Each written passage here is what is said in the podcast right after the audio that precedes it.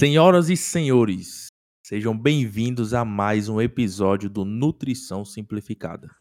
E no episódio de hoje, nós convidamos o Marcelo Seriati, mais um colega que a nutrição nos deu, para bater um papo a respeito do que não te contaram sobre diabetes mellitus. O que é diabetes mellitus? Quais os tipos de diabetes? O que fazer quando é diagnosticado com diabetes? Como vive um diabético? Aonde mora? O que pode comer, o que não pode comer. Tudo isso e um pouco mais você verá hoje no Nutrição Simplificada. No Globo Repórter. Meu irmão, aulas e aulas de apresentação, viu? Tá me batendo, mano. Quase isso, né? Então, roda a vinheta.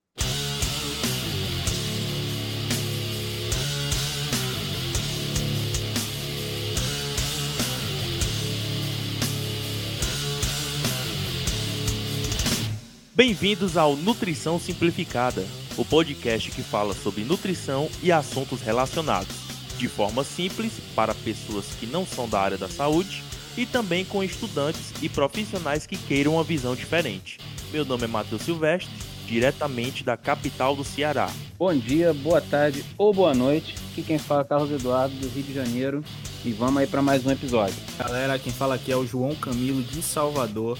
Muito feliz de estar aqui com vocês nesse podcast. Vamos que vamos. Aqui quem fala é Maurício de Souza, de Resende, interior do Rio de Janeiro. E vamos para cima, fala sobre nutrição e simplificar o máximo possível.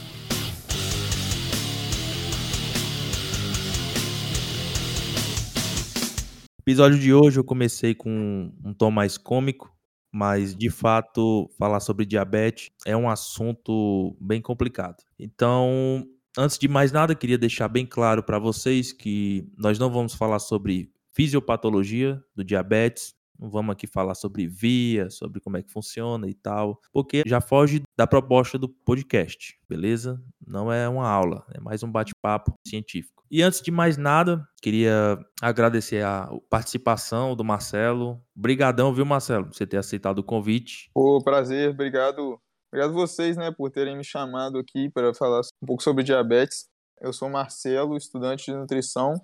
Atualmente eu estou no oitavo período, quase terminando a faculdade, e eu sou diabético tipo 1 já fazem sete anos, desde quando eu tinha 15 anos. Atualmente eu estou com 22. Basicamente, o que, que acontece? A nutrição e o diabetes eles têm uma ligação muito grande. Eu comecei a fazer nutrição por causa do diabetes, né? Porque quando eu fui diagnosticado, eu não sabia nada sobre alimentação, é, me alimentava muito mal e eu vi que daquela forma, né, não ia ter jeito, não ia ter como eu conseguir um tratamento satisfatório. Então eu comecei a estudar sobre nutrição, né? Eu fui nutricionista também, me ajudaram muito, nutricionistas que eu passei, e eu fui vendo o que realmente pode fazer a nutrição, né? Como a, nutrição pode ajudar uma pessoa, principalmente no caso do diabetes, né? Que é uma doença crônica, que no caso do tipo 1 ela vai estar comigo pro resto da vida. Então, se eu não tratar, não vai ter jeito. Eu tenho que tratar, eu tenho que aprender a conviver com ela pro resto da minha vida. Aplicando insulina pro resto da vida, comendo, calculando o que eu tô comendo pro resto da vida. Basicamente isso, né? A nutrição, ela me ajudou muito a conciliar o tratamento do diabetes com a minha alimentação. Show de bola. Eu queria falar para vocês um resumo do resumo do que seria o diabetes. Nós temos hoje 2 barra 3 tipos de diabetes. Nós temos o diabetes tipo 1, que no caso é o que acomete o Marcelo. Nós temos o diabetes tipo 2 e o tipo 3, ele está engateando os estudos, estão associando ele ao Alzheimer e tal, mas não tem nada conclusivo até a data de hoje. Então, como é que funciona? Para a gente seguir adiante do bate-papo e falar sobre o diabetes, primeiro a gente tem que falar sobre como que funciona o organismo de uma pessoa normal. Então, eu vou fazer um resumo. Lembrando, não vamos falar sobre fisiopatologia, sobre vias e tal, porque fica uma conversa muito maçante, muito sala de aula. Então, em resumo, como é que funciona um organismo normal, um organismo de um não diabético? Você come, Qualquer refeição, vamos pegar, sei lá, um hambúrguer. Tem ali carboidrato, proteína e gordura. Você come aquele hambúrguer, chega no seu estômago, ele começa a ser quebrado, ele começa a ser digerido.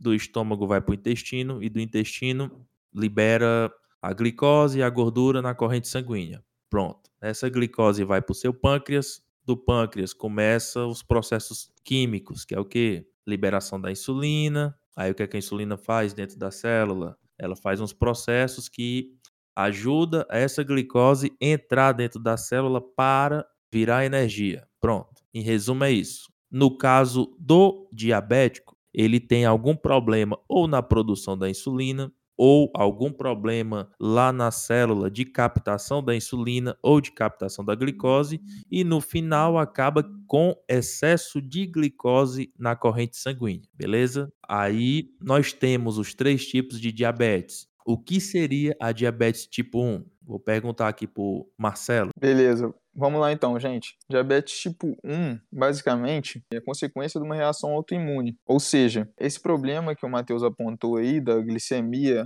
elevada, né, que é chamada também de hiperglicemia, o que gera esse problema é uma reação do próprio sistema imunológico da pessoa. Então, basicamente, o que aconteceu comigo e o que acontece com outros diabéticos tipo 1 também, é que por algum motivo, né, algum motivo aparentemente externo, alguma infecção viral, alguma deficiência, carência, principalmente na infância, né, que é o diabetes tipo 1, ele acontece mais durante a infância, durante a adolescência, e raramente, né, tem até uma, uma variação do diabetes tipo 1 que chama também tipulada, que acontece mais em pessoas mais velhas também, então também pode acontecer essa reação autoimune em pessoas mais velhas, mas é muito raro. Então o que acontece? O nosso corpo, ele produz um anticorpo, sem explicação, um, um anticorpo defeituoso que vai atacar as nossas células beta, que são as células no pâncreas que fazem insulina. Então, essa pessoa que tem essa reação autoimune autoimune, ela começa a perder as ilhotas, né, que são as ilhotas de Langerhans. São um lugar né, no pâncreas que acontece essa produção de insulina. Então a pessoa vai perdendo essa massa do pâncreas e até acontece mesmo, né, da, da pessoa perder peso no pâncreas depois do diagnóstico, o pâncreas diminui em mais de 5% do peso, porque está sendo destruído todas aquelas ilhotas ali e a pessoa vai ficando deficiente da produção de insulina dela. E o que acontece? No diabetes tipo 1, é muito normal a pessoa ter uma crise aguda antes do diagnóstico. Essa crise aguda acontece por quê, gente? Basicamente, é, essa reação autoimune ela demora um pouquinho de tempo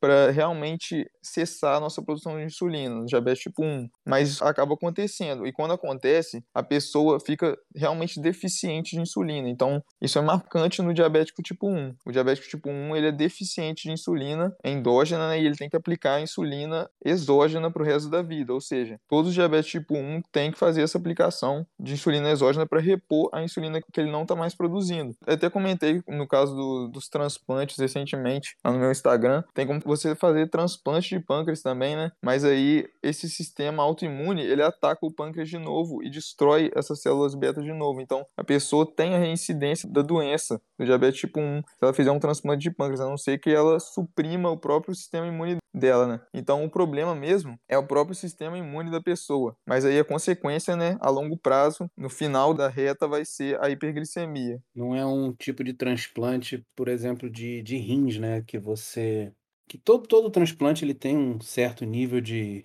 você precisa fazer de supressão, né, do sistema imunológico para evitar rejeição, mas o do pâncreas é diferente, porque além da rejeição, você tem você vai ter a degradação de novo do da parte funcional do pâncreas, né? Sim mesmo que você não tenha a rejeição por esses motivos aí, né, de, do sistema imune estar tá percebendo um órgão errado, você vai ter essa, essa ativação do anticorpo de novo. Então, o anticorpo ele vai reativar. É o que acontece, porque eles verificaram isso no estudo, e eram dois gêmeos, um diabético tipo 1 e o outro gêmeo era sem diabetes tipo 1. O que aconteceu? Esse gêmeo sem diabetes tipo 1, ele fez um transplante de pâncreas para o gêmeo com diabetes tipo 1 para curar ele, né? Sem precisar de imunossupressão, porque os órgãos são idênticos, a genética dele era idêntica, eram gêmeos univitelinos.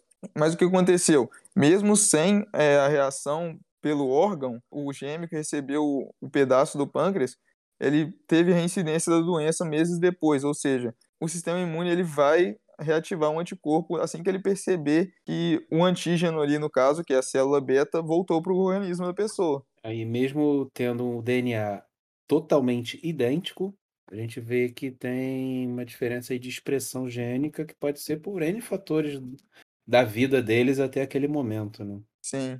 Muito se especula sobre isso. Teve até um estudo muito grande recente que eles estão fazendo para tentar analisar fatores né, que se associam com essa, essa gênese do diabetes tipo 1. E parece mesmo que é mais é, infecção viral, né? Principalmente vírus intestinais, mas também tem uma associação leve com deficiência de vitamina D, que pode comprometer, mas aí é aquele negócio, não dá para saber se essa deficiência de vitamina D acontece por causa da, da reação autoimune ou se ela é consequência. Não sabe se uma é pela outra ou a outra é por uma, né? Sim, é difícil saber. Você é novo, acho que você não vai pegar a referência. É o paradigma da Tostines. Lembra do logotipo? É crocante porque é fresquinho ou é fresquinho porque é crocante?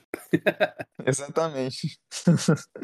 então, eles especulam muito, né? Quais são os gatilhos? Pode ser também coisas, fatores da alimentação, né? Como, por exemplo, alguns é, aditivos que podem desvirtuar esse sistema imune e causar essa produção desse anticorpo aí, né? São vários anticorpos, né, que, que podem destruir essas células. Eu lembro de mais de cinco anticorpos aqui, mas tem até anticorpos que ainda não foram identificados que também causam essa destruição. Então, é realmente muito complexo, não tem como você apontar a razão clara, assim, o que que leva à expressão de cada um desses anticorpos em cada pessoa que desenvolve diabetes tipo 1.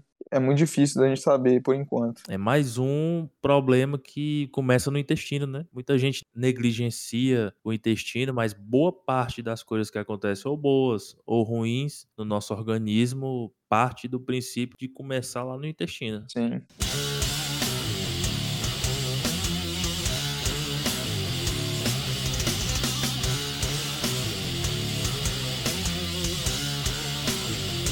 Foi falado sobre diabetes tipo 1. E no caso da diabetes tipo 2, que de fato é o que nós vemos hoje em dia em maior número de pessoas, principalmente na condição de obeso. Exatamente. É, o diabetes tipo 2, ele é a doença, né, mais conhecida do diabetes. Por quê? Quando a gente fala diabetes tipo 1, igual eu tinha acabado de falar, é algo mais raro. Então, assim, 5% dos casos de diabetes no mundo são diabetes tipo 1. Agora, diabetes diabetes tipo 2 é a norma, é o que acontece na maior parte dos casos, é o que causa hiperglicemia na maior parte das pessoas que têm diabetes. Então, por que, que isso acontece? Basicamente, é o que leva, o causa dessa hiperglicemia nessas pessoas é resistência à insulina. Então, a pessoa, o indivíduo, ele se torna resistente à insulina, não só por causa do peso dele ou por causa do sedentarismo, mas também por causa da genética. Então, é uma gama de fatores aí, é uma doença multifatorial. Então, a pessoa tem que cumprir vários requisitos para desenvolver essa doença. Ela tem que ter a genética que vai predispor a resistência à insulina, ela tem que estar tá acima do peso, ela tem que ter um acúmulo de gordura, nem que seja visceral, que é um acúmulo de gordura mais é, imperceptível, né? Que você, às vezes você pensa assim, essa pessoa não é gorda, essa pessoa não está acima do peso.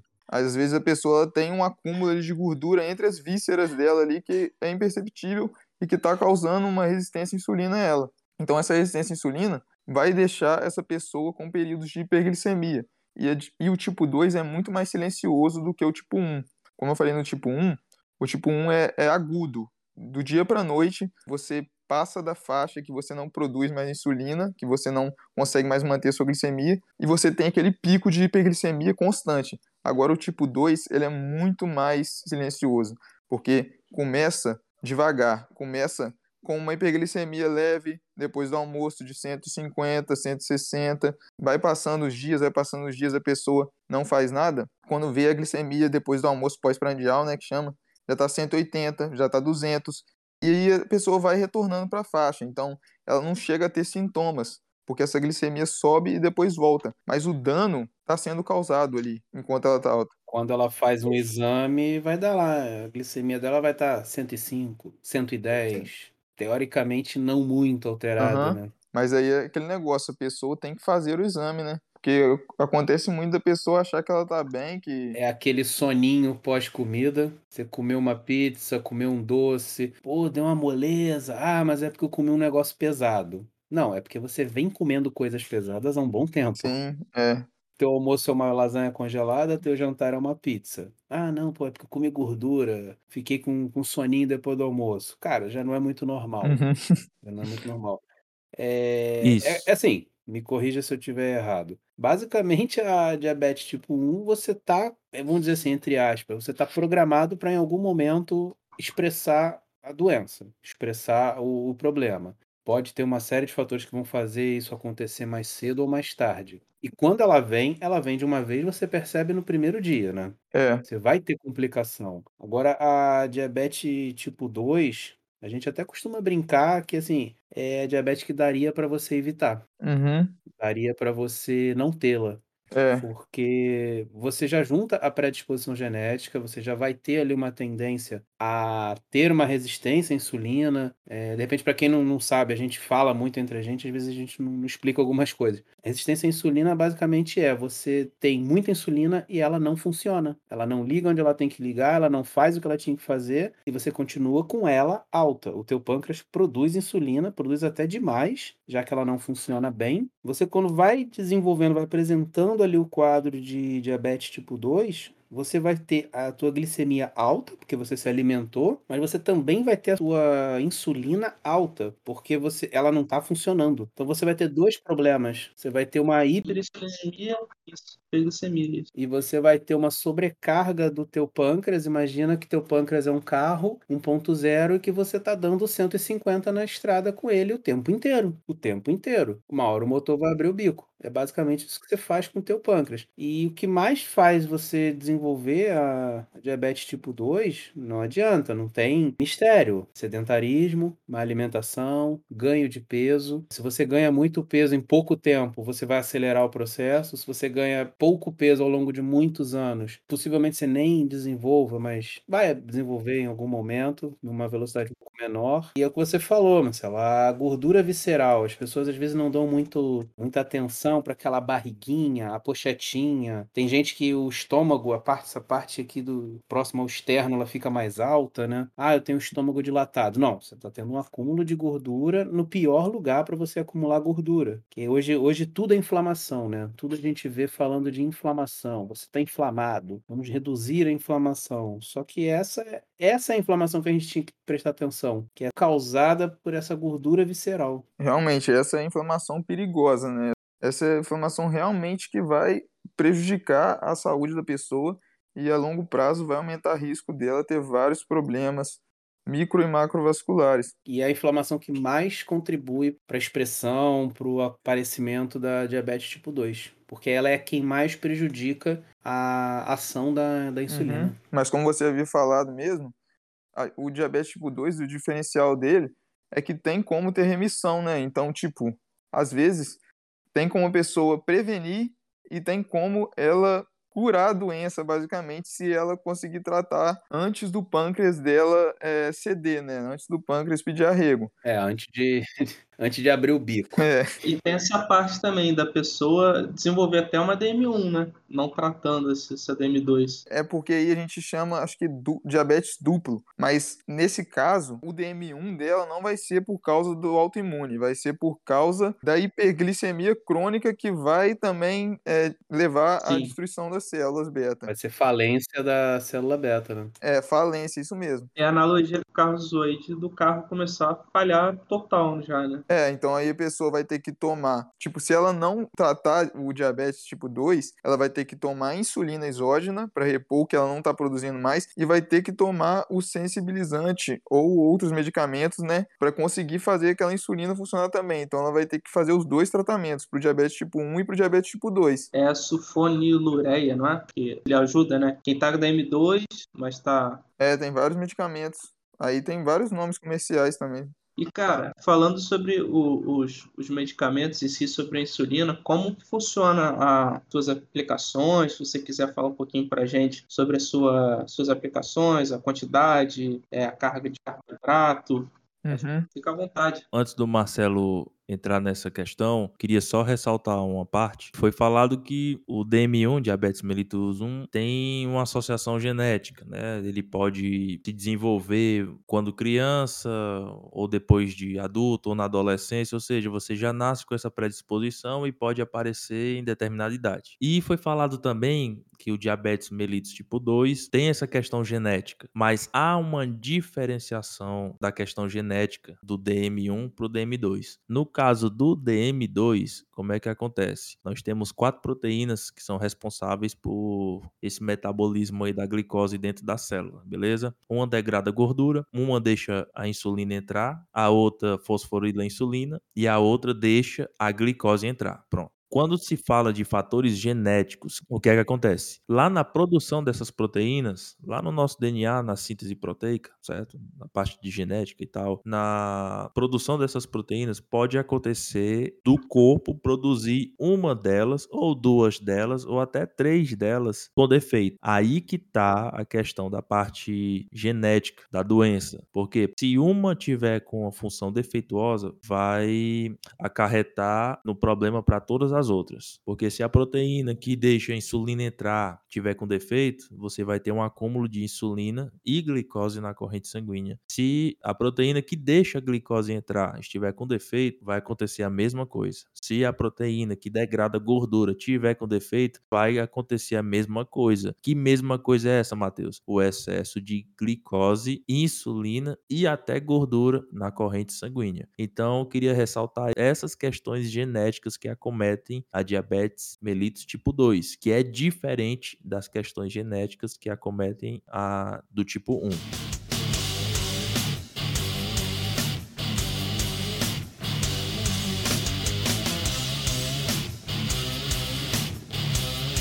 Antes de falar sobre a aplicação, vou falar um pouco sobre como é que foi o diagnóstico, né? Como que eu comecei a utilizar a insulina.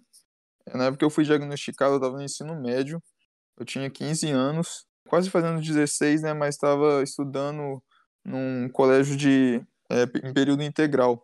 Então a gente sempre, tipo assim, eu e minha turma, a gente fazia todas as refeições lá no colégio mesmo e era muito normal, pelo menos nessa um pouco antes assim da, do diagnóstico, todo mundo na turma, a gente não queria almoçar, a gente ia comer lanche na hora do almoço, depois comia açaí de 500 ml, depois comia doce e a turma toda, assim, basicamente ninguém queria se alimentar direito naquela época. Só que o que aconteceu? Eu tive o condicionador genético, né, para ter diabetes tipo 1 e pode ser que essa alimentação ruim tenha acelerado o processo, mas ele já ia acontecer de qualquer forma, porque quando começa a destruição das células beta, não tem mais volta. Então, o que aconteceu? Quando eu vi, eu já estava tendo sintomas. Quais que eram os sintomas? Quando eu, como eu falei no início, é do dia para noite, o tipo 1. Então, a gente estava mantendo essa alimentação por alguns meses, e quando eu vi, eu estava com muita sede, estava urinando muito, eu estava com muita fome também, mais do que o normal.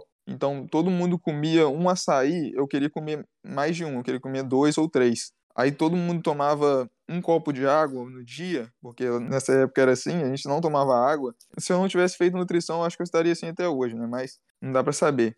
Então, eu tomava 10 copos de água em duas horas. Eu tava com muita sede e parecia que a água não ficava no meu corpo, porque quanto mais eu bebia, eu urinava três vezes o que eu bebia, parecia. Porque eu ia no banheiro, ficava três minutos urinando sem parar, não, não, não terminava, assim. Então, eu percebi que tinha algo errado e até meus amigos falaram comigo, cara, você tá muito esquisito, cara. Como é que você consegue beber tanta água? O destaque interessante, Marcelo, é que você falou que galera comia um açaí, você queria dois, três, ou seja, É. não matava a sua fome, não é verdade? É, Isso aí é um detalhe interessante porque explode a cabeça dos terroristas nutricionais, ou seja, aquela galera que fala que insulina é é ruim, que insulina é um hormônio obesogênico, que insulina inibe a lipólise, mas eles esquecem do detalhe que a insulina é um hormônio sacietógeno, ou seja, ela propõe saciedade. Que a insulina, se ela agir da forma correta, no tempo correto, ela vai estimular áreas do cérebro que são responsáveis por liberar dois peptídeos que geram saciedade. Então, são dois peptídeos que têm um efeito contrário da fome, ele tem um efeito anorexígeno. Mas para isso a insulina precisa ter tempo de atuar. Por isso que o pico de insulina ele vai te acarretar fome Sim. logo em seguida, porque a insulina ela foi secretada em grande quantidade em pouco tempo e ela também foi absorvida em pouco tempo. Então ela não circulou, ela não estimulou todas as áreas que ela deveria. Então por isso que o pico de insulina tende a vir acompanhado de uma fome logo depois. Quando você come algo que digere mais lentamente, você tem uma liberação de insulina mais lenta, aí a insulina ela vai fazer o papel dela. Ela vai te dar saciedade, ela não é um hormônio que te dá fome, ao contrário. A forma como você estimula ela no seu corpo é que vai fazer ela acabar gerando fome, mas por uma ação errada dela. verdade. Mas aí então, gente, continuando aqui o que eu tava falando, basicamente é o seguinte, eu fiquei com esses sintomas mais brandos por cerca de duas, quase três semanas. Então eu tava com muita fome, muita sede, urinando muito. Só que mesmo meu tio sendo diabético, tipo 1, o que deveria me fazer saber que eu tava com diabetes, né? Ninguém sabia, ninguém sabia. As pessoas achavam esquisito, mas ninguém sabia que era diabetes. Então o que aconteceu? Os sintomas foram piorando. Na terceira semana, eu tava acordando de madrugada, tava acordando muito suado de madrugada, com muita sede. Tava, era desesperador, assim, cara. Aí eu ia no banheiro correndo pra urinar e o vaso, ele tava cheio de formiga, assim, cara. O vaso parecia um formigueiro, assim, cara. E aí aquela urina amarela, mesmo urinando muito, urina amarelada. E as formigas enchendo o vaso, assim, porque é, eu tava excretando glicose no, na, na urina. Só que essa glicose que eu tava excretando na urina não conseguia compensar a glicose que estava em excesso no meu sangue. Então eu continuava com glicemia alta e continuava urinando muita glicose. Então ficava esse ciclo assim, ó, de, de bebe água, bebe água, bebe água para você conseguir excretar um pouquinho de glicose, mas que não adianta nada, porque você não tem insulina. É o quadro clássico do, do início da diabetes mesmo, né? Sim. Apetite, água, urina, a formiga no vaso. Isso que eu ia comentar, é o mais, entre aspas, o maior indicador, né? Que a gente cresce ouvindo a avó falar, a mãe, é muito doido. Eu vou já mijar no chão aqui pra ver se tá tudo ok. Mas antigamente, pô, lá na, na época que não sabia que, que era diabetes, né? O pessoal, é, tinha, os médicos gregos, né? Eles faziam esse teste da urina doce, né? Faziam. Tinha que dar uma provada ali, né, pra ver se era melitos mesmo, né? Se era hiperglicemia. Mas é aquele negócio, né? Hoje, graças a Deus, a gente tem uns exames para fazer, né? Não precisa mais provar a urina. Mas é aquele negócio. Esse sinal das formigas é claro, assim, que, que tem algo de errado aí. Mas o que aconteceu? Por que, que eu não piorei muito? Por que, que eu, esses sintomas eles, deu tempo de eu, de eu brecar eles? Basicamente, eu ainda tinha um pouco de insulina nessa época, então mesmo tá, eu estando quase deficiente de insulina, eu ainda tinha um pouquinho de insulina para prevenir um quadro de cetoacidose. Mas o que acontece com muita gente é que as pessoas não percebem isso. Então, vai piorando, os sintomas vão piorando e a pessoa chega ao ponto de ficar totalmente deficiente de insulina. Com essa deficiência de, de insulina instaurada, a pessoa não consegue mais se manter viva, ela não consegue se manter mais funcionando. Vai ter um quadro de cetoacidose diabética, que é quando o corpo ele não consegue mais utilizar nenhuma glicose e começa a produzir corpo cetônico em muito excesso. Então, esses corpos cetônicos, que vão ser uma via secundária de, de produção de energia, que nesse caso vai ser a, a, via primária, é uma situação muito anormal. Então a pessoa começa a produzir muito corpo cetônico, muito mais do que é produzido numa dieta cetogênica, e leva à alteração do pH do sangue. Então o pH do sangue da pessoa cai e a pessoa dá um blackout total aí, né? Sintomas aí que podem levar a pessoa a coma, morte. Então, o que aconteceu comigo? Por que, que eu não entrei nesse quadro de cetoacidose? Porque basicamente a minha mãe me levou no médico a tempo. Então, graças a Deus, eu consegui ir no médico, no endocrinologista a tempo. Chegando lá no endocrinologista, foi o diagnóstico instantâneo. Mediu a glicemia, ela viu os sintomas, né, que já estavam bem escancarados, e a glicemia deu mais de 450, e estava assim há quase um mês, né? Eu fiquei quase um mês com a glicemia, né, tipo, disparada, assim, seguindo, né? Então, tipo, ela deu o diagnóstico na hora, se é diabetes tipo 1, vai pro UPA que você tem que começar a insulina terapia agora. E aí eu fui pro posto de saúde, né? Tomar insulina. É Para vocês entenderem a gravidade do caso aí do Marcelo, hoje a gente tem valores de referência de glicemia normal, se não me engano é até 100, né? Entre 70 a 100. Pode flexionar um pouco dependendo do, do quadro clínico, até 120 em alguns casos pode ser considerado normal, mas 105, 110 já é um ponto de atenção muito grande. Principalmente se for de repetição, né? No mês. Com certeza. Sim, 105, 110, dependendo do valor de glicada e dependendo do valor de insulina basal, Uma beta. já é o suficiente para pedir um mapa glicêmico. Aí imagina 400, né? 400 tem gente que já pode apresentar convulsão já. Uhum. Aí, o que aconteceu, gente? Então eu fui pro UPA, né, tomar insulina, foi a primeira vez que eu tomei insulina e foi meio traumatizante, né, porque é, na época eu não, não estava acostumado com aquela realidade e também o pior foi que a insulina que aplicaram em mim lá era uma insulina de ação muito lenta. Então, eu acho que no dia não tinha a insulina regular lá, né? Depois eu vou falar mais sobre esse tipo de insulina, mas eles aplicaram uma insulina muito lenta e eu tive que ficar mais de 15 horas sentado lá esperando a glicemia voltar para a faixa. Então, se fosse uma insulina é, mais convencional que eu uso hoje no meu tratamento, menos de 3 horas eu conseguiria trazê-la do 450 né, para o 100.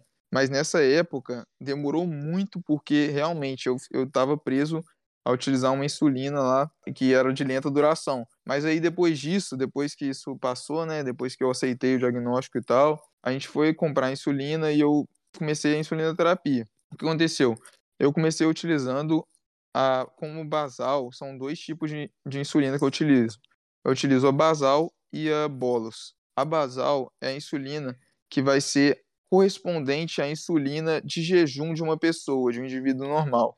Então a gente sabe que ah, em jejum tem o picareta aí da nutrição que fala que não pode comer porque aumenta a insulina. Então você tem que manter a insulina baixa para você emagrecer. Mas mesmo a pessoa que está em jejum, ela tem uma produção de insulina ali, né, para manter a glicemia estabilizada. E a basal cumpre esse propósito. Como eu não tenho muita insulina residual o suficiente, né, eu tenho que tomar sempre a insulina basal que vai manter a minha glicemia estável caso eu não coma nada. Mas além disso, sempre que eu comer alguma coisa, eu também tenho que tomar a bolos, que é a insulina que vai cobrir um volume grande de carboidratos, vai cobrir um volume grande de proteínas na alimentação. Então, todo dia eu tenho que tomar fixo a ultra rápida para toda a alimentação que eu faço, toda refeição que eu faço, tem que tomar ultra rápida antes. E sempre que eu acordo, eu tenho que tomar a basal. É basicamente isso. Mas aí tem variações, né, dependendo do que eu como e quando eu como. Por exemplo, se for depois de um exercício físico, muda a relação, muda a razão. Se for depois de uma carga muito alta de carboidratos também, com proteínas e gorduras, é o ideal é que fracione o bolos, né, porque não vai dar tempo de você ter uma digestão correspondente à velocidade de absorção da insulina. Então, vamos supor que a insulina tem um pico de 3 horas. Se você vai num rodízio de pizza e come oito pedaços de pizza, o que não é recomendado, né? Mas eu tenho liberdade para fazer isso raramente. Essas pizzas, se eu contar só a quantidade de carboidratos dela e deixá-las digerindo, elas não vão digerir em, em 3 horas porque tem muita, muito carboidrato, muita proteína, muita gordura. Então a minha glicemia vai continuar subindo até 7 horas depois. Por isso que quando eu como mais comidas, por exemplo, eu tenho que utilizar, quando eu utilizo um volume maior, eu fraciono a minha bolos de insulina para bater a faixa da, da digestão inicial e bater a faixa da digestão mais lenta, né? Mais a longo prazo. Você vê que você falando assim, é trabalhoso pra caramba, né, E antes de a gente começar, a gente tava no esquenta aqui, você tinha acabado de, de fazer uma refeição, né? E eu fiz uma pergunta e gostaria de fazer essa pergunta aqui de novo para você falar com os nossos ouvintes, que eu achei bem bacana. Que eu perguntei o seguinte: Marcelo, você come extremamente regrado, pesando tudo. Aí o que eu perguntei foi uma pergunta sincera: é capricho ou de fato precisa mesmo comer pesando minuciosamente tudo? Precisa sim, não é capricho não. Até porque, mesmo que eu faça isso 100%, pesando tudo, eu vou minimizar o risco, eu vou minimizar ao máximo né, o risco de eu ter uma hipoglicemia, que é quando eu aplico mais insulina do que eu deveria e a minha glicemia vai para baixo. Porque o problema do diabetes é a glicemia alta. Mas essa glicemia alta, ela causa consequências à saúde, mas a longo prazo. Mas a glicemia baixa, pelo contrário, ela causa problemas no curto prazo. Então, se a sua glicemia cai por um excesso de insulina, o que, que acontece? O seu sistema nervoso ele não consegue funcionar direito. Então, a pessoa começa tendo tremor, espasmo, ela começa a, pode até ter convulsão, pode ter confusão mental também. Então já aconteceu umas quatro hipoglicemias que eu tive, que eu fiquei confuso mesmo a ponto de não, não lembrar que eu era diabético, então não sabia que eu precisava comer. Então, é, é, essa pessoa que tem diabetes tipo 1, ela tem sempre que estar tá acompanhada, né? Não, caso, por exemplo, a pessoa pode, eu posso até morar sozinho, mas aí o ideal é que eu tenha uma bomba de insulina, né? Que vai ter um alarme caso a minha glicemia desça abaixo da, da faixa segura, né? Então tem um custo maior, elevado de vida, né? Para um diabético tipo 1, ainda mais se ele quiser ser independente, totalmente independente, né? Pode dizer que é um esforço que você faz, né? De pesar, contar tudo em troca de você ter essa liberdade que você falou, de poder ir num rodízio de pizza, poder comer uma pizza, poder comer bastante fruta com bastante liberdade, como você tá sempre postando lá os pratos. Quem olha os pratos, as refeições que você faz, dificilmente vai dizer que você é um diabético depende de insulina exógena. Mas é aquilo, é, é uma liberdade que ela é ganha pelo teu esforço, né?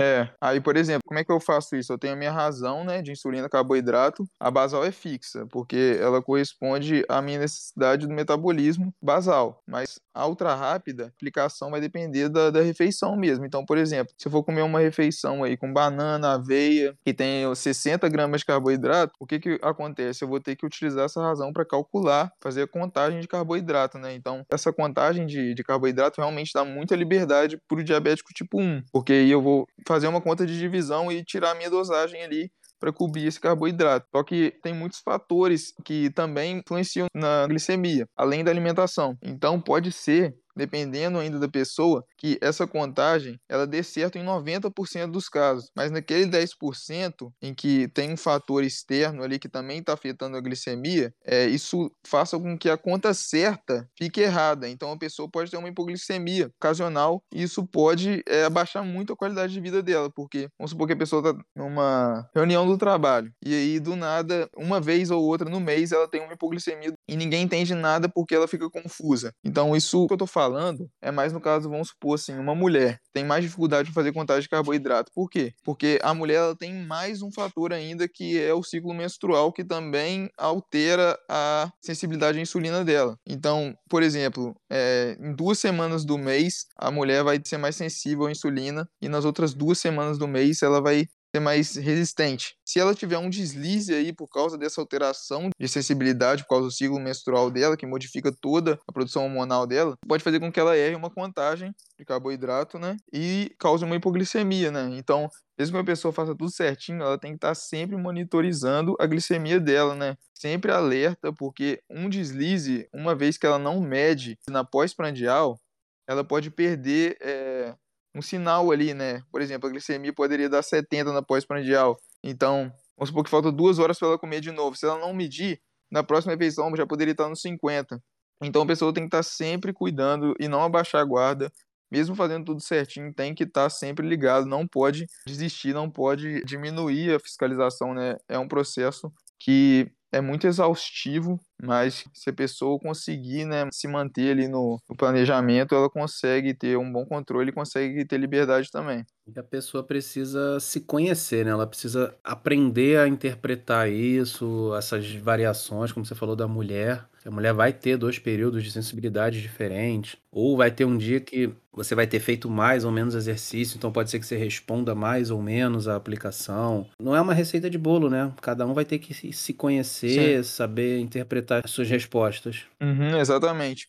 Então, por exemplo, um dia que eu não faço exercício, Normalmente, o ideal seria baixar a basal. Mas o que acontece? Se eu aplico a basal antes da atividade física, tem que fazer atividade física, obrigatoriamente.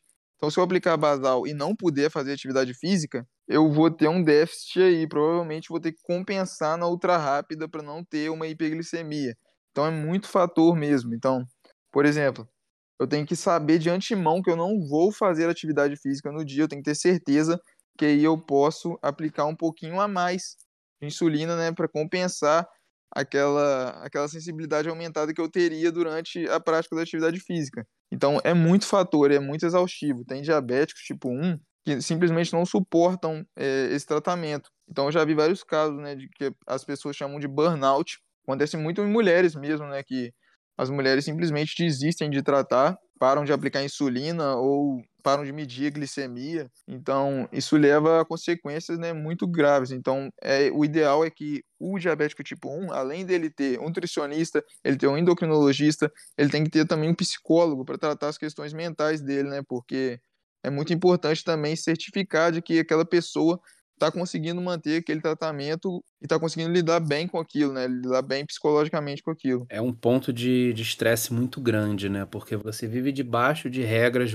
muito bem estabelecidas e muito rígidas, de certa forma, em troca de uma liberdade, de, de poder comer algumas coisas, de se exercitar, de levar uma vida, cara, normal. Agora o que você falou, tem gente que simplesmente chuta pro alto, não quer mais fazer contagem, não quer mais seguir um planejamento, de dieta, exercício. Ah, vou comer isso aqui, medir, tá alto, toma insulina. Aí a gente entra naquele, aquele perfil do, do diabético destruído, né? Aquele perfil assim do diabético abandonado mesmo. É o cara que, se ele tiver um arranhão na mão, aquilo não vai cicatrizar nunca mais. É, a pessoa tiver um corte, aquele corte vai, vai ficar por anos.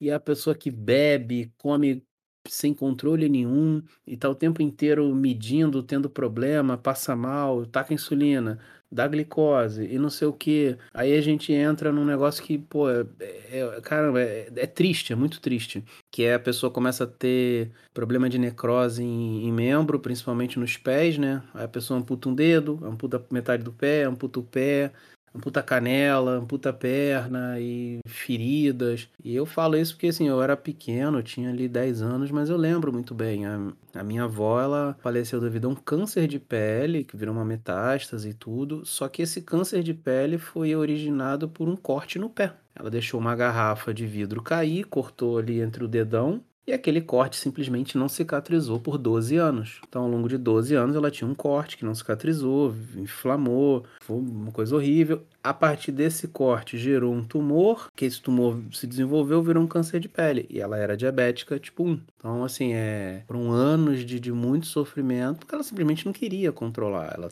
ingeria bebida alcoólica, comida dela era fritura, doce, carne vermelha, assim, sem Nenhum problema. Eu era muito pequeno, tinha 10 anos, mas eu lembro. Ah, passou mal, pum. Eu sei que ela tomava uma injeçãozinha. Ou às vezes comia um doce. Porque tava descontrolada. E tem gente que, cara, simplesmente que se dane. Meu tio faz assim também. Ele é diabético tipo 1, né? Eu acho que eu até falei dele aqui antes. Ele não tem paciência pro tratamento. Então, o que, que ele faz? Ele come doce, come doce abertamente, assim, sem controle, e ele aplica o que ele chama de orelhada. Então, sempre que ele come, ele fala assim: ah, vou dar uma orelhada aqui. É um chute. Ele aplica uma dosagem de insulina alta, assim, né? O que, que acontece? Ele sabe que não vai apagar ele, né?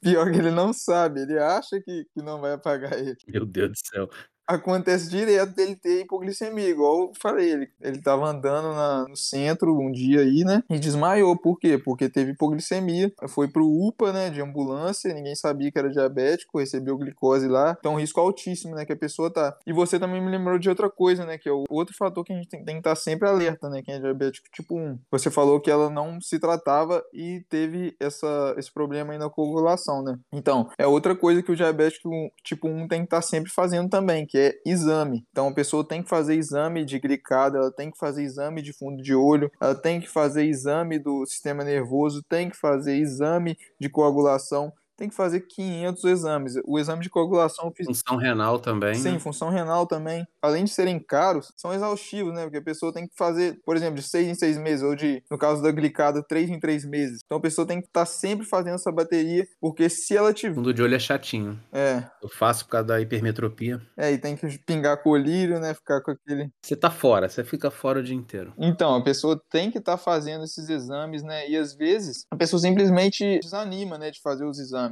Então vai passando, passa um ano, passa dois, passa três sem fazer o exame. E a pessoa, ah, não, eu sempre estive bem com diabetes, vou continuar bem. Quando vê, ela já passou do estágio inicial de alguma complicação e não tá fazendo nada, não tá mudando o tratamento dela, não tá mudando alguma coisa na rotina dela, não tá adicionando atividade física. Então a pessoa, quando vê, já tá em cima da complicação e a complicação já tá ferrando ela. É o que acontece muito. Tem que estar sempre alerta mesmo, sempre monitoriza, monitorizando a glicemia, né? Porque a glicemia que define isso. Quanto mais alta a glicemia, maior a complicação. Mais a chance de complicações. Cara, mas isso é um comportamento muito padrão de doente crônico. Não importa a doença. Doente crônico, ele tem esse comportamento de entregar, de abandonar tratamento. Eu tenho uma experiência razoavelmente próxima, né? A minha esposa ela é enfermeira nefrologista, então ela trabalhou mais de foram 12 anos em clínica de diálise. Hoje ela ainda atua nesse meio de nefrologia, mas ela atua na parte de treinamento e implantação dos equipamentos. Então, mas ela foi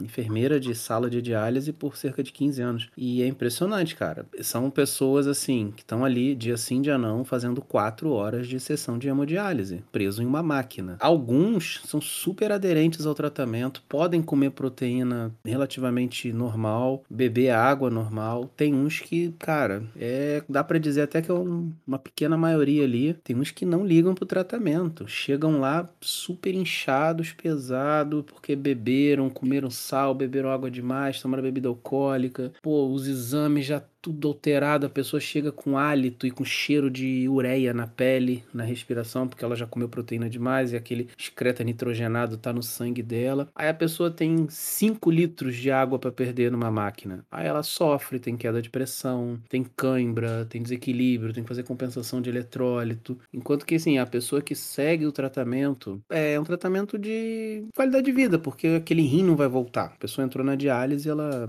é aquilo ali pra vida toda ou ela faz um transplante. E tem gente que, cara, entrega. É impressionante como isso é, é um padrão, um comportamento padrão de paciente crônico. Uhum. Meu ex-padrasto, ele faleceu em 2014 ou 2015, se eu não me lembro. E ele tinha diabetes, do tipo 2, né? Ele já tinha, na época, acho que uns 70 anos, por aí. E ele era bem mais velho que minha mãe, assim. E aconteceu que ele tava com... Foi algum ferimento que ele teve na perna. Ele tava com a moleta. Ele foi tirar o lixo de casa. Ele jogou o lixo, é, deixou arrumado no, perto da lixeira lixeira da casa dele. E veio um morador de rua e começou a mexer na lixeira, né? E aí ele foi reclamar com o morador de rua. Aí o morador de rua veio lá e empurrou ele. Ele caiu. Quando ele caiu, ele partiu o osso do fêmur, né? E pensa a pessoa diabética nessa condição. Ele foi pro hospital, ficou internado lá acho que 30 dias. Não conseguiu fazer a cirurgia nesse período, por conta de alguma coisa, acho que cicatrização, que é toda um, uma burocracia, né? Quando a pessoa que é diabética faz uma cirurgia. E acabou que ele veio a óbito, cara. Porque não conseguiu fazer a cirurgia, teve uma parada cardíaca e morreu. É, tipo assim, foi uma coisa que a diabetes agravou. E ele, eu lembro que na época, é, desde que eu conheci ele, porque ele foi um relacionamento com minha mãe por muito tempo. E sempre que eu conheci ele, ele teve esse problema de diabetes.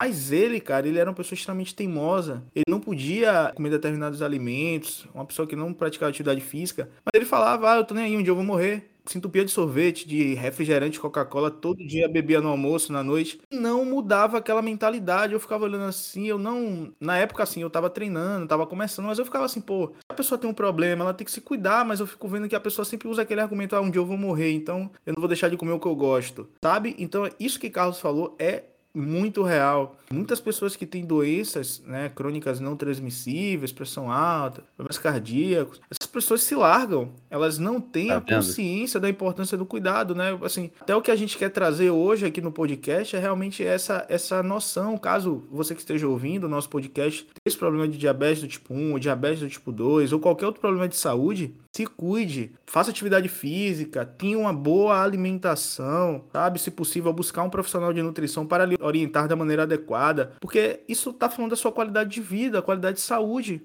Não se largue, sabe? É, olhe para essa situação como um meio de você dar o primeiro passo e mudar a sua vida. Não se entregue, não ache que ah, eu vou me entregar porque eu vou morrer um dia. Não, você vai dar trabalho para sua família. Tem gente que se preocupa com você mais do que você mesmo. Né? Isso que eu ia falar. Pensa em quem está à sua volta. É, exatamente. Porque às vezes a pessoa não pensa nela, ah, eu vou morrer mesmo, então que se dane, que eu morra mais rápido. Mas e o impacto que você está causando nas pessoas que estão à sua volta, que vão cuidar de você?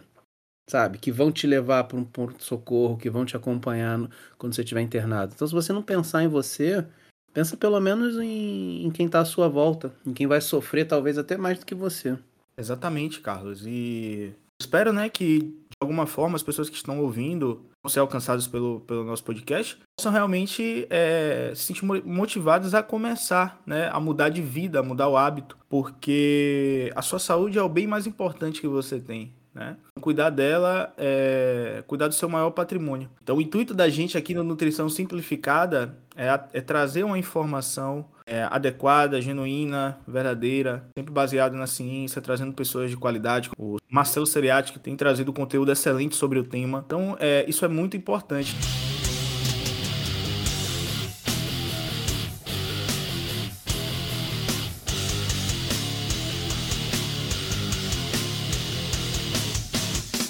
Então, basicamente é o seguinte: vocês dois falaram né, de casos de pessoas que faleceram né, por causa de complicações do diabetes. O que poderia ter sido feito para evitar, né? No caso do diabetes tipo 2, o adequado, além de controlar a glicemia, é fazer a restrição calórica, né? Então a pessoa tem que comer cal menos calorias do que ela gasta. Aí às vezes me perguntam: "Ah, mas você pode comer doce? Você pode comer, no caso, coisa muito calórica?" Para o diabético tipo 1, apesar do meu tratamento consistir em me equilibrar, basicamente eu vejo como me equilibrar numa corda bamba, né, que é a glicemia. No tipo 2, a pessoa, ela não tá tanto nessa corda bamba, porque raramente a pessoa faz uso de insulina terapia no tipo 2, acontece. Mas a maior parte dos casos utilizam mais medicamentos orais mesmo.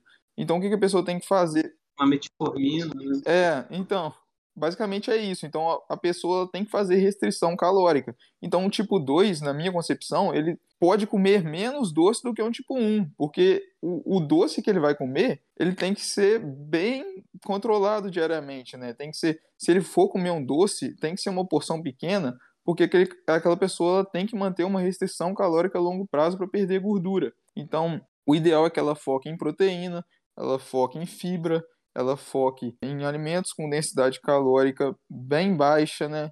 Então, aquela pessoa, o diabetes tipo 2, para mim, ele vai poder comer bem menos doce do que eu, apesar do doce, né, complicar um pouco pro meu lado, né? Porque sempre que eu como doce, ainda mais se for uma porção média, assim, eu tenho que aplicar mais insulina, né? E tem que verificar mais, porque às vezes, por exemplo, se for um doce num restaurante, eu não vou ter certeza da contagem de carboidrato. Não tem um controle preciso, né? Sim, é, basicamente eu, eu como um pedaço de pizza doce, eu procuro na internet ou no manual da, da Sociedade Brasileira de Diabetes também, que tem um manual de contagem, eles têm vários tipos lá, mas aquele restaurante específico ele pode usar mais um ingrediente, ele pode utilizar mais um doce de leite, ele pode utilizar mais um leite condensado. Então, aí eu estimo. Massa mais grossa. Sim. Então eu estimo 30 gramas de carboidrato ali para uma porçãozinha. Mas aí vai que naquele doce que eu comi tem 45, hiperglicemia. Ou vai que aquele pedacinho ali utilizou um pouco menos, então tem 20 gramas de carboidrato. Aí eu vou ter hipoglicemia. Então eu vejo como uma corda bamba assim que você tem que estar tá sempre se equilibrando e sempre fiscalizando. Mas eu ainda acho que o diabético tipo 1, ele tem mais liberdade para comer uma dieta mais aberta assim do que o tipo 2. A gente pode até brincar assim, entre aspas, né? Que o diabético tipo 2 ele tem uma restrição muito maior de doces e carboidratos, até porque provavelmente o que levou ele a esse quadro foi porque ele já comeu bastante isso. Então vamos dizer assim que ele já supriu a cota dele, né? é normal. Marcelo, eu queria te fazer uma pergunta relacionada à atividade física, né? Qual seria a importância da prática da atividade física para o diabético? Porque a gente sabe que a alimentação é extremamente importante. Mas e a atividade física? Né? Qual seria a importância dela para essas pessoas, ou até mesmo pessoas que estão com pré-diabetes, ou aquelas pessoas que estão com resistência à insulina também? Qual seria a importância da atividade física? O diabético tipo 1, a atividade física vai ser essencial para fazer ele utilizar menos insulina e para ele melhorar o controle glicêmico dele. Agora, para o diabético tipo 2, a atividade física, além de melhorar a resistência à insulina, no caso diminuir essa resistência à insulina que o diabético tipo 2 tem, também vai facilitar a restrição calórica nele, né? Então ele vai aumentar o gasto energético dele fazendo atividade física e ele vai facilitar a perda de gordura, que vai melhorar o tratamento do diabetes tipo 2 dele. Então, o diabetes tipo 2, eu acho que ele tem mais benefícios na atividade física do que o 1, por causa desse quesito, né, de ter que estar em restrição calórica, ter que perder gordura corporal.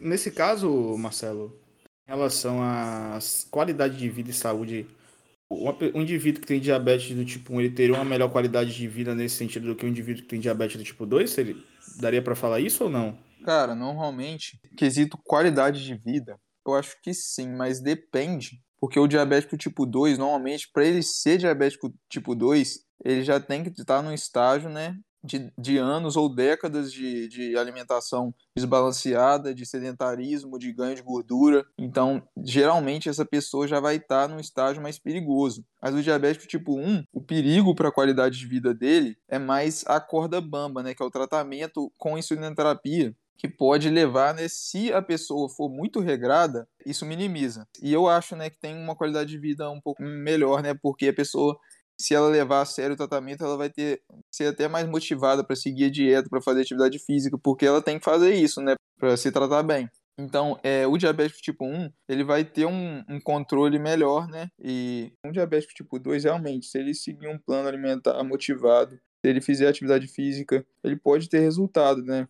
Na questão de controle glicêmico, na questão de perda de gordura. Por exemplo, vamos supor que ele perca 10 quilos em 6 meses. Assim, é um resultado muito bom, mas ele ainda vai estar tá com a glicemia descontrolada, ele ainda vai estar, tá, né? Dependendo do caso, ele ainda vai estar tá necessitando de medicamentos orais, ele vai ter que manter a dieta fixa. Então, o fator psicológico aí, ele vai dizer muito, né, se a pessoa vai conseguir manter aquilo depois do resultado, né? Vai conseguir manter aquilo para sempre, igual ela precisa, ou se ela vai é, fraquejar. Realmente, no caso do diabetes tipo 1, eu mantendo é, a minha dieta, mantendo o meu, a minha atividade física, eu consigo controlar bem a glicemia isso já é motivador o suficiente para mim. Mas vai ter gente também que não vai se motivar o suficiente com isso. Por exemplo, tem diabéticas tipo 1 que podem fazer a dieta, conseguir um controle glicêmico bom. Mas isso pode ter um peso muito grande no psicológico delas e elas podem é,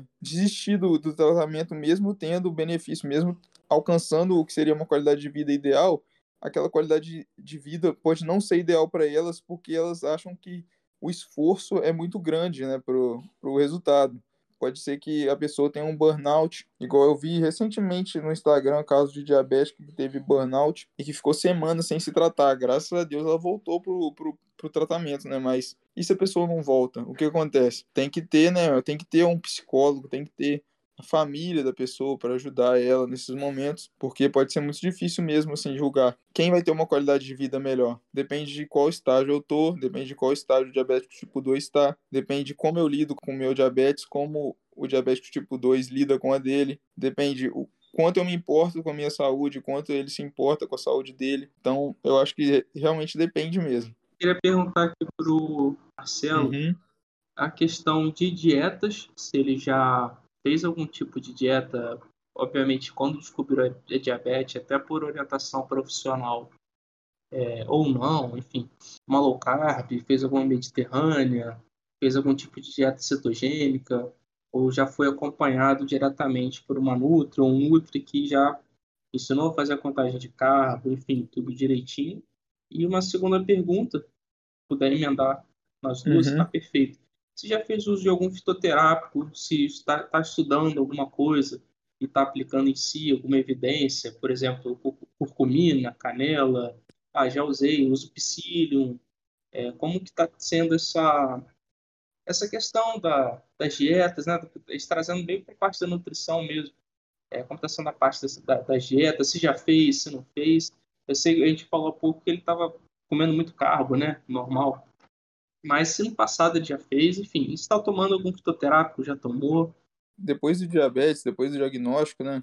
Tipo 1, eu não fui no nutricionista de imediato. Eu fui somente no endócrino, né? E endócrino passou aquela dieta de gaveta, assim, para mim, né? Que é uma dieta assim, ah, segue aqui enquanto você não, não vai no nutricionista e vamos ver o seu controle glicêmico. Mas você tem que ir no nutricionista, né, para fazer uma dieta adequada para você.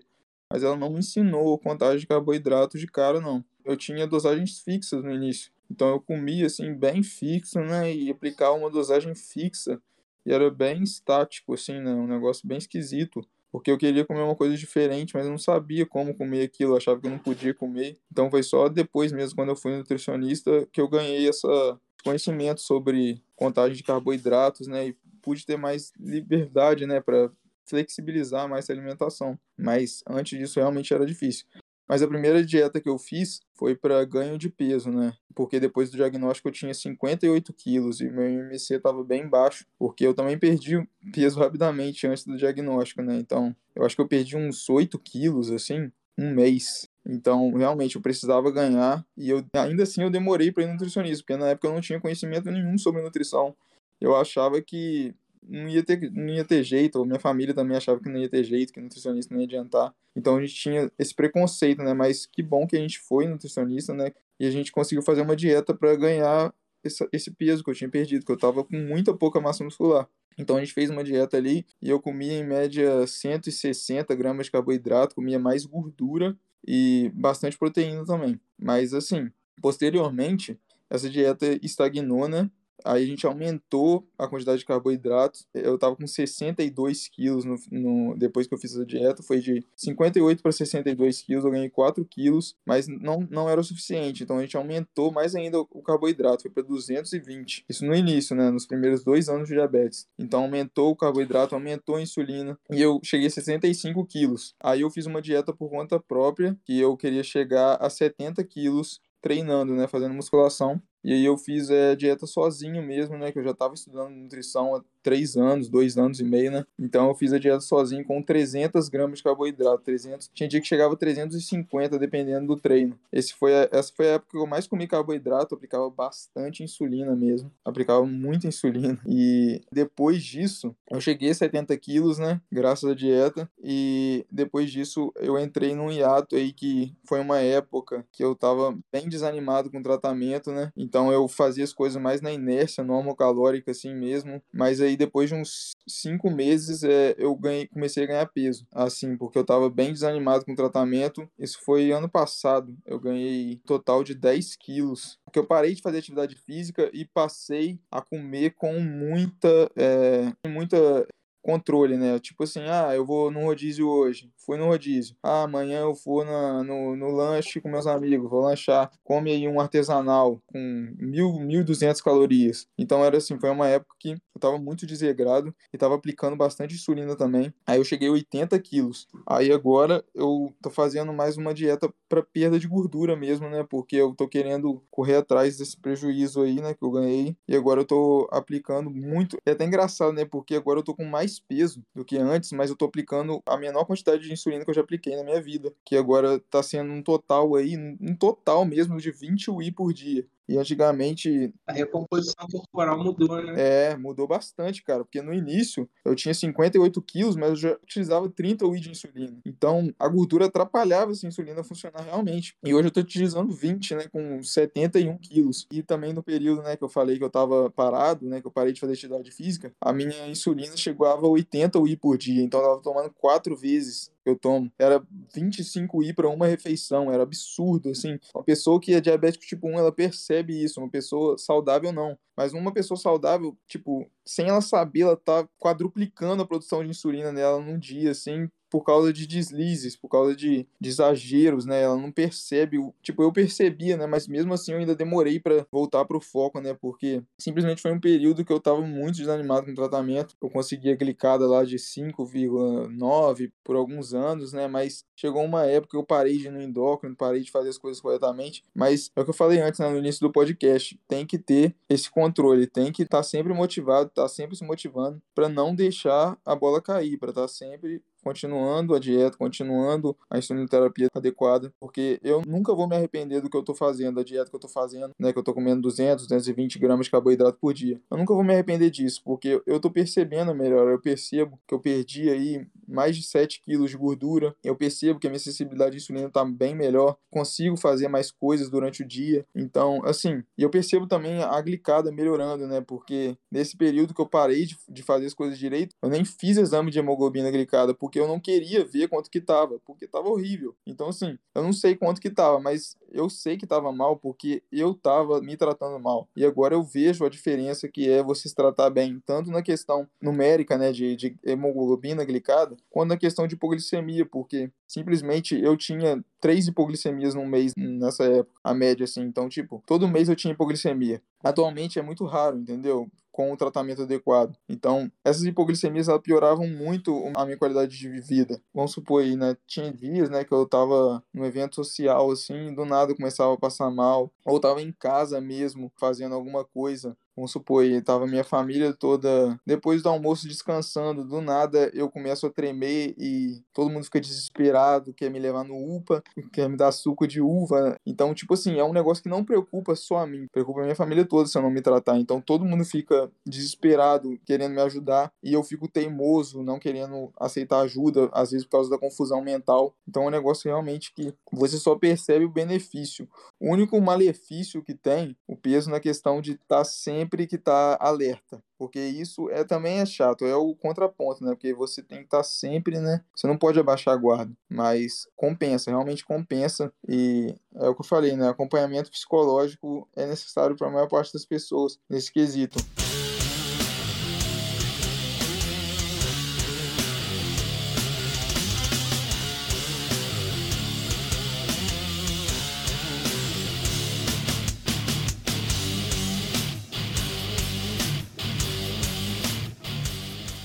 Então é isso, galera. Nós estamos chegando perto do fim desse episódio. O papo tá muito bom.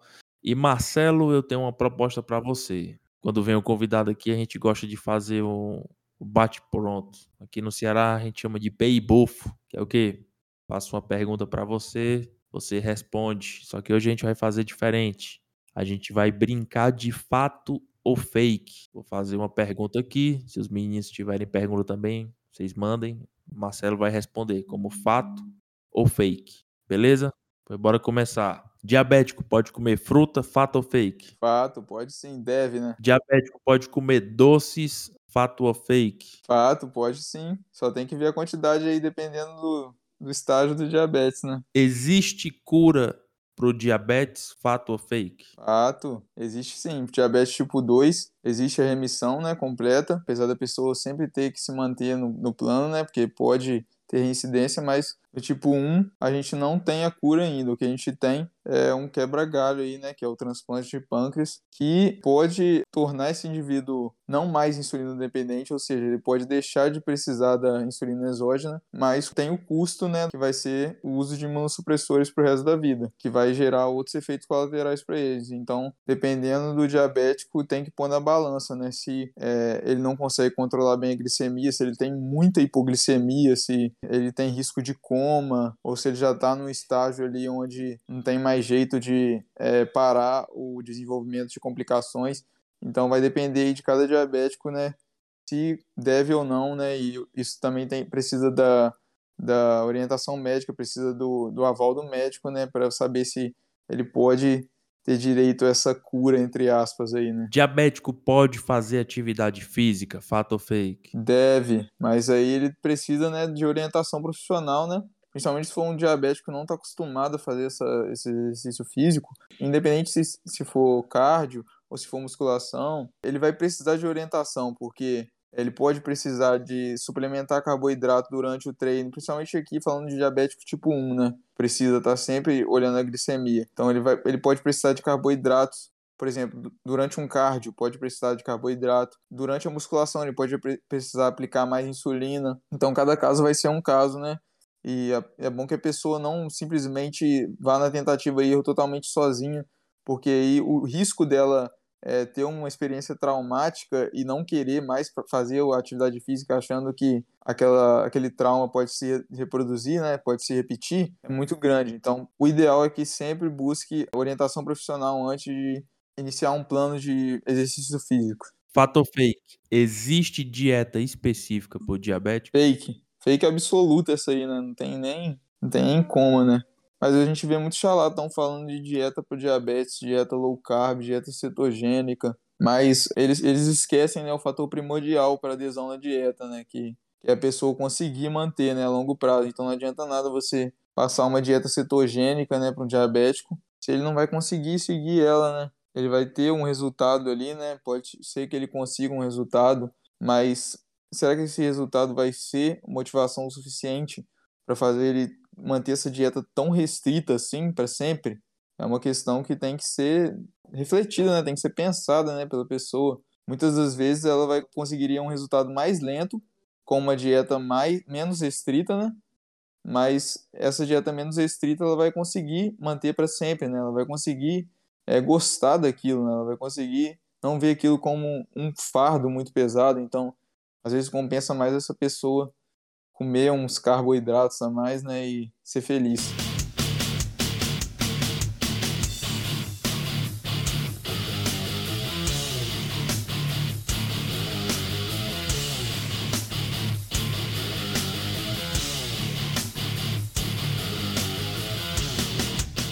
Então é isso, pessoal. Estamos chegando ao fim de mais um episódio do podcast Nutrição Simplificada. Mas antes de encerrar, antes de darmos as considerações finais, eu queria lembrar vocês de uma novidade grande, que eu até comentei no último episódio, que a gente estava cheio de novidade. E uma delas é o nosso site. A gente está com o site agora, galera. E se você quiser entrar lá para conferir, é só colocar lá nutriçãosimplificada.com.br. E Matheus, o que é que a gente vai ver no site de vocês? Vocês vão ver artigos científicos, vocês vão conhecer um pouquinho sobre nós quatro, vocês vão ver posts, alguns episódios destacados, alguns comentários, vão poder interagir lá com a gente também. Então, quem quiser, tiver curioso, fica à vontade. Talvez não esteja 100%, porque a gente ainda está fazendo uns trabalhos lá de layout e tal, mas daqui a alguns dias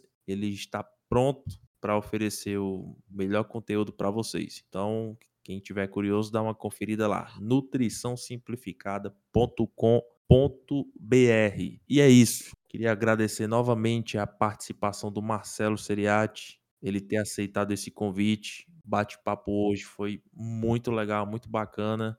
Acredito que tirou dúvida de muita gente que tinha sobre diabetes. Pô, muito obrigado, gente. Eu queria agradecer vocês aqui por ceder o espaço, né? É, vou deixar meu Instagram aqui, né? Eu posto bastante sobre diabetes e sobre a minha rotina lá. É arroba Marcelo Seriati, com dois T's. E se vocês quiserem me mandar alguma pergunta, é, conversar comigo sobre diabetes, se vocês quiserem me mostrar também algo sobre diabetes que vocês acham que eu não estou por dentro ainda, né? Que eu ainda sou estudante, como o Matheus falou, mas eu estou nessa busca aí pelo conhecimento. Então eu conto com vocês, né?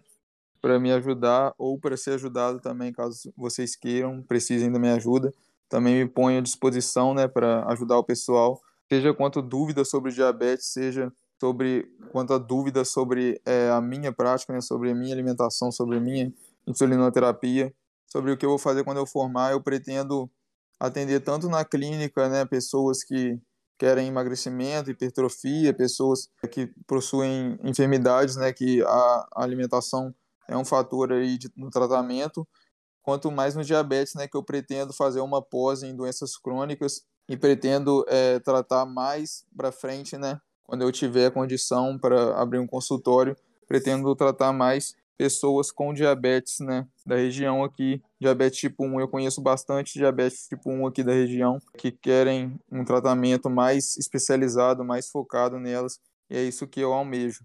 Muito obrigado aí, pessoal. Seriati, meu irmão, queria agradecer pela sua presença, falar que foi muito bom, aprendemos muito sobre, sobre diabetes, assim, te parabenizar, né, pela aula, porque eu acredito que você, como né? Só que tem diabetes tipo 1, é você vai ajudar muitas pessoas que também têm esse problema, vai auxiliar da maneira correta, vai ser um grande profissional, tá caminhando para isso. A gente fica feliz de te receber aqui, meu irmão. Espero que mais vezes, né, você possa aparecer aqui pra gente falar de outros temas também. Pô, não, eu queria agradecer a participação do Marcelo, fazer, sem muito alongamento, fazer as palavras do João e você, Matheus. É, agradecer ele estar participando, obviamente também tá vindo em outros temas para estar tá ajudando a gente aí, que a conversa foi fantástica, foi muito bom. E é isso. Tamo junto e bora pra cima. Sim, vamos, vamos ver isso tudo direitinho aí, né? Gostei muito aqui de passar o tempo com vocês, bate-papo muito bom. Obrigadão, gente. Valeu.